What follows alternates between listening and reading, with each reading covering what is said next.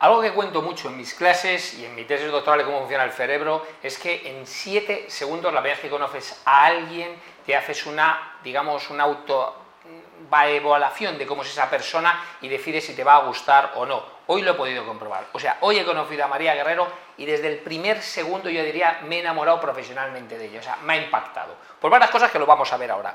María es fundadora de Acción por la Música, una fundación que lleva más de 10 años. Es profesora de liderazgo en el pero de las profesoras de verdad, no de las que hablan de liderazgo porque se han leído tres libros, sino porque ella es una líder de hecho, era, es, bueno, eras abogada en temas de Manei de Uría.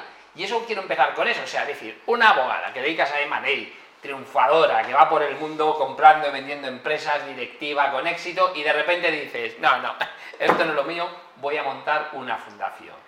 Claro, yo creo que hay que redefinir el éxito. Claro. ¿Qué es el éxito? Eh, muchas veces pensamos que el éxito es eso y yo iba a ese lugar y estaba encantada del éxito que vivía, pero me di cuenta de que había otro tipo de éxito y era que yo me di cuenta de que aquello a lo que dedicas tu tiempo es aquello por lo que estás dando tu vida y sentí una gran urgencia por empezar a dar mi vida a los demás, a iniciativas que realmente dejasen un impacto en el mundo. Oye, qué buena, repítela, por favor. Aquello que dedicas tu tiempo, esto es un hashtag. Claro. Aquello que dedicas, ¿cómo es? Aquello a lo que dedicas tu tiempo es aquello por lo que estás dando tu vida, porque nuestra vida está hecha de tiempo.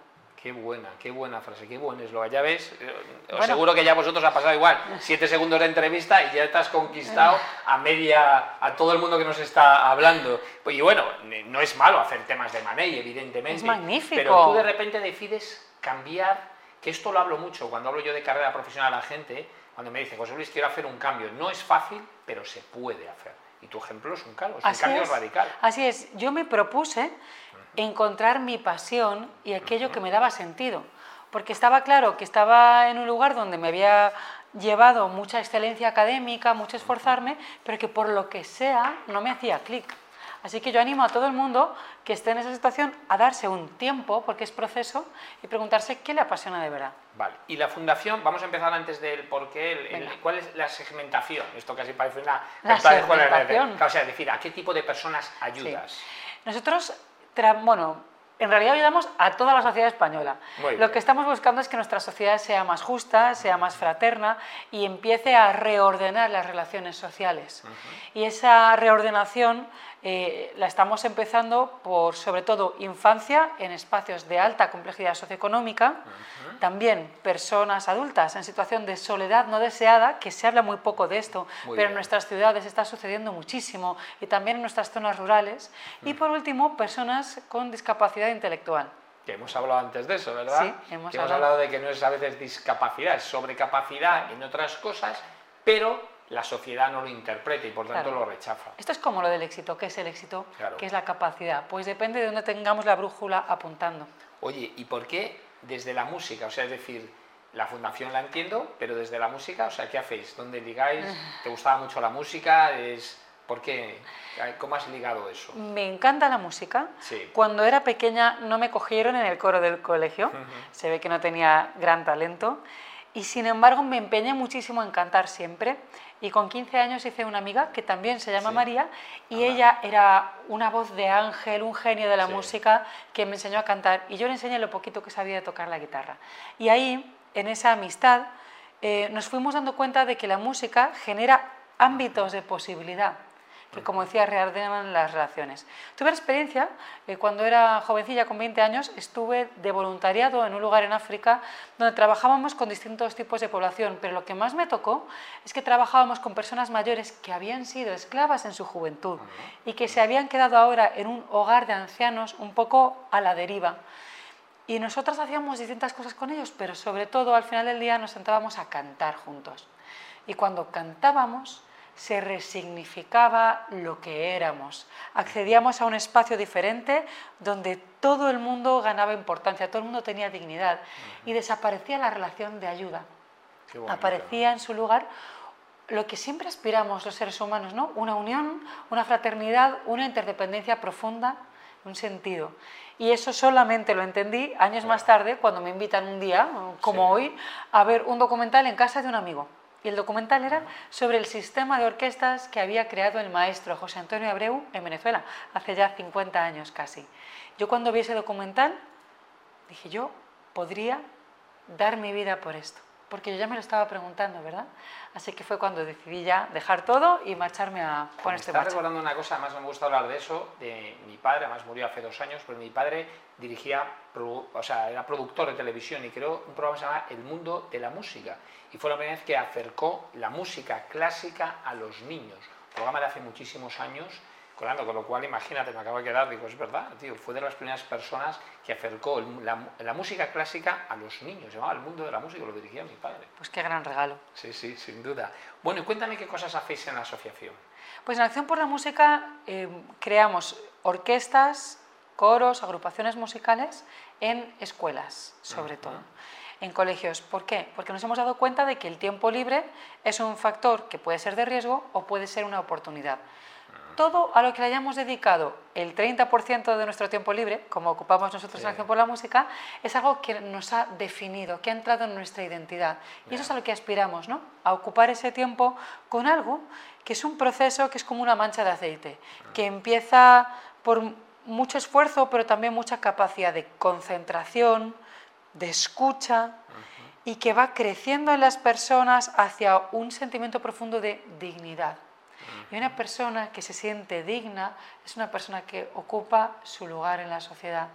Y desde esa experiencia profunda de dignidad que se sella con grandes conciertos como el que vimos hace poco en el Auditorio Nacional, desde ahí se van conquistando también otras esferas. Por ejemplo, mejora el rendimiento académico, mejoran otras variables psicosocioemocionales relacionadas, por supuesto, con la autoestima, pero también con la pertenencia social, etcétera y eso se va contagiando a las familias y a la comunidad, de manera que el 70% de las familias, de los familiares que hemos podido encuestar, declaran que sus hijos van a tener seguramente mejores oportunidades, se sienten, por tanto, más optimistas acerca del futuro de sus hijos por su participación en la orquesta. ¿Qué estamos haciendo? Reordenando relaciones sociales, construyendo dignidad en comunidades que son la solución a los retos que tenemos. No son problema, son la solución. Porque cuando un ser humano y una comunidad se ponen en pie, son capaces de conquistar lo que quieran.